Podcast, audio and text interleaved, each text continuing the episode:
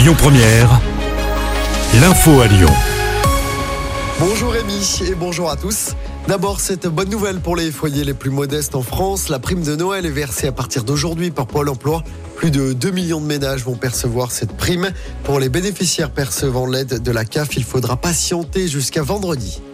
La commission mixte paritaire va se réunir lundi ou mardi. C'est ce qu'annonce ce matin la présidente de l'Assemblée nationale. Cette commission où sept sénateurs et sept députés doivent se mettre d'accord sur le projet de loi immigration. Et si ce n'est pas le cas, le texte sera abandonné. C'est ce qu'a dit Emmanuel Macron.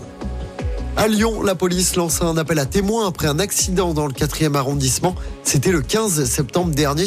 Ce jour-là, vers 16h15, deux piétonnes avaient été percutées par une moto sur le cours d'Herbouville. L'une d'entre elles avait été grièvement blessée.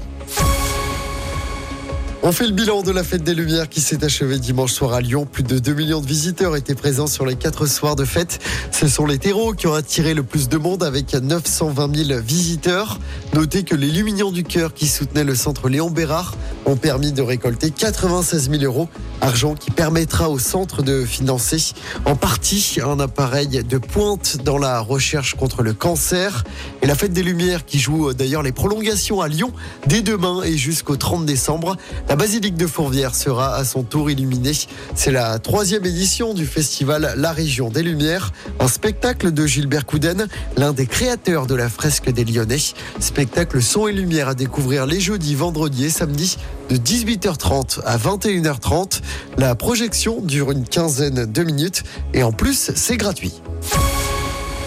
On passe au sport en football de la Ligue des champions féminines. À suivre ce soir, l'OL reçoit les Norvégiennes de Brann. Les deux équipes ont remporté leurs deux premiers matchs de poule. Coup d'envoi du match à 21h. Toujours en football, le PSG joue sa saison ce soir. Le PSG se déplace sur la pelouse du Borussia Dortmund en Ligue des champions. En cas de défaite, les Parisiens pourraient être éliminés de cette compétition. Si dans le même temps Newcastle bat l'AC Milan, Coup d'envoi des deux matchs à 21h. Je rappelle que Lens s'est qualifié hier soir pour les barrages de la Ligue Europa après sa victoire de Buzyn contre Séville à Bollard. Écoutez votre radio Lyon Première en direct sur l'application Lyon Première, lyonpremière.fr et bien sûr à Lyon sur 90.2 FM et en DAB+. Lyon Première